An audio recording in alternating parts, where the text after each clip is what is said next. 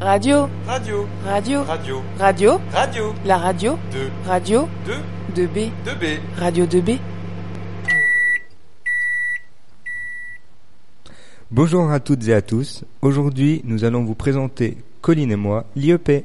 Euh, tout à fait Julien, mais avant toute chose, que veut dire E IEP L'IEP, E ce sont les initiales de Institut d'études politiques. Ces écoles sont situées en province. Aix, Lille, Lyon, Rennes, Saint-Germain-en-Laye, Strasbourg, Toulouse, Grenoble, Bordeaux ou la célèbre école de Sciences Po à Paris.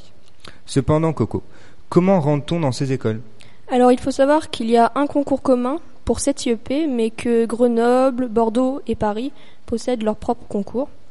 Chaque année, seulement 1000 places sont disponibles à Paris, et compte tenu du nombre important de candidats, le taux de réussite n'est seulement de 12%. Euh, mais cette inscription a un prix. Oui, en effet. Pour une inscription, ce prix s'élève à 180 euros pour les non-boursiers et 60 euros pour les boursiers. Or, pour rentrer, doit-on avoir obtenu un bac particulier Euh, bah, les étudiants sont majoritairement des bacheliers ES, mais nous pouvons tout de même euh, y rentrer avec un bac littéraire ou scientifique.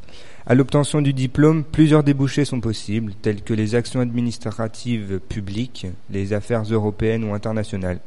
Dans la culture aussi, la communication ou les médias, comme Anne Roumanoff, qui est une célèbre humoristique française. Euh, on peut aussi intégrer les domaines de l'expertise, de la recherche et de l'enseignement. Euh, on peut également euh, in- intégrer le management, l'économie, comme Jean-Claude Trichet, qui est l'ex-directeur de la Banque Centrale Européenne, mais également l'entreprise et- ou les risques de la santé et du social.